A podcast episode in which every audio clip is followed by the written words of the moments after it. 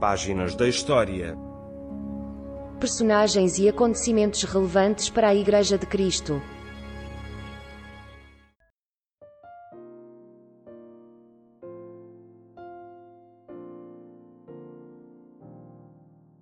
Páginas da História, programa 36.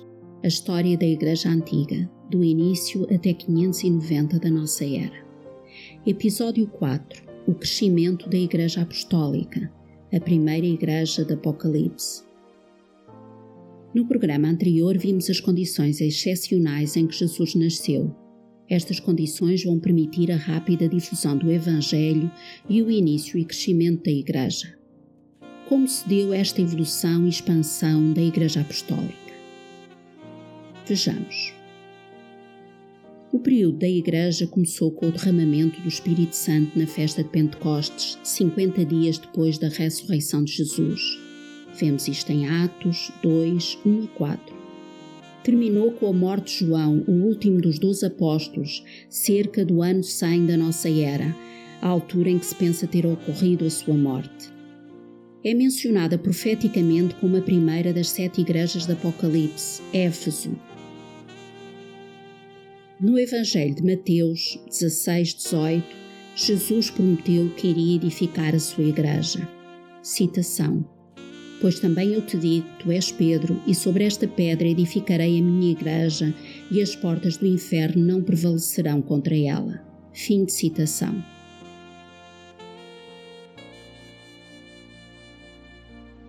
Esta promessa foi cumprida no dia de Pentecostes. O Espírito Santo foi derramado o apóstolo Pedro anunciou o Evangelho de maneira poderosa. Três mil pessoas converteram-se e a Igreja começou oficialmente em Jerusalém. No espaço de tempo de duas gerações, sob a direção dos apóstolos e dos seus sucessores imediatos, a Igreja foi estabelecida em quase todo o Império Romano do Oriente, desde o rio Eufrates, a Oriente, até ao rio Tibre, em Itália, desde o Mar Negro a norte até ao rio Nilo, no Egito.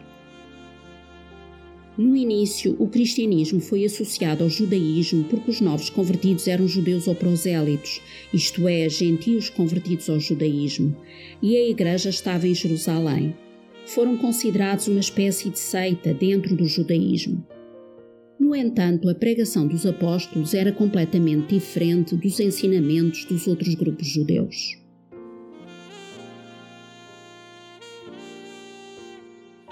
O crescimento inicial da Igreja.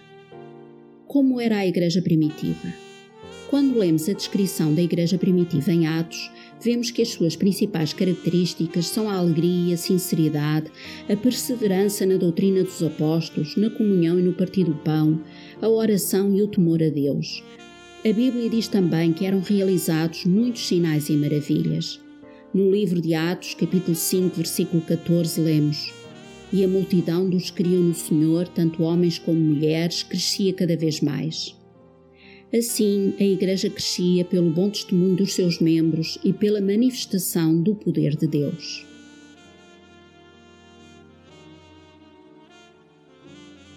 A expansão da Igreja. Sabemos que a Igreja cresceu para fora dos limites de Jerusalém e até da Judeia.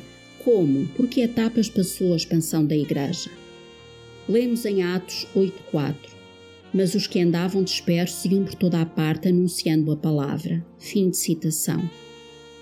Primeiro, após a perseguição iniciada com a morte de Estevão, a igreja em Jerusalém dispersou-se.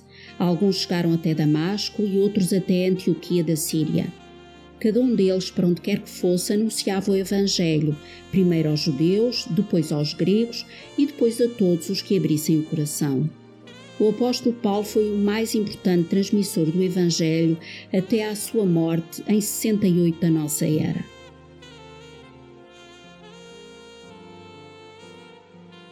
Segundo, embora Jerusalém tenha sido o primeiro centro da Igreja e do cristianismo, depois da perseguição surgiu em Antioquia da Síria, hoje chamada Antáquia, na Turquia, uma igreja muito grande composta por judeus e gentios devido à sua importância, tornou-se o principal centro do cristianismo entre 44 e 68 da nossa era. Ali, os crentes foram pela primeira vez chamados cristãos. Citação. E sucedeu que todo um ano se reuniram naquela igreja e ensinaram muita gente. E em Antioquia foram os discípulos pela primeira vez chamados cristãos. Atos 11, 26.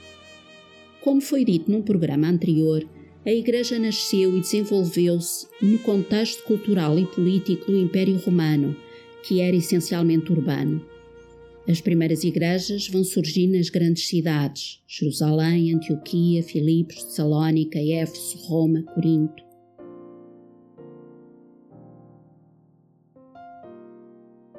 Terceiro, o Evangelho espalhou-se, primeiro pelo Mediterrâneo Oriental, convertidos essencialmente judeus, depois pelo Mediterrâneo Central, convertidos essencialmente gentios de língua grega, depois pelo Mediterrâneo Ocidental, convertidos essencialmente gentios de língua latina. Finalmente alcançou todo o Império Romano.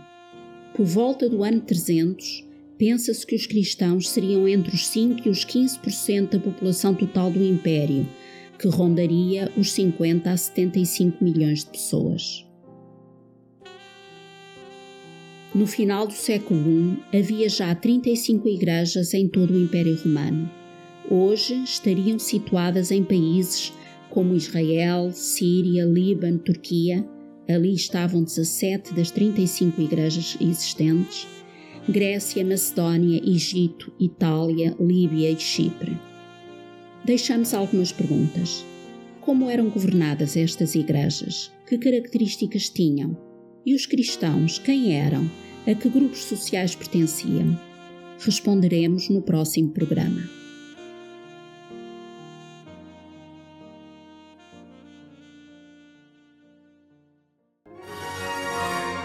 Acabou de escutar Páginas da História. Personagens e acontecimentos relevantes para a Igreja de Cristo. Uma produção da Rádio Evangélica Maranata.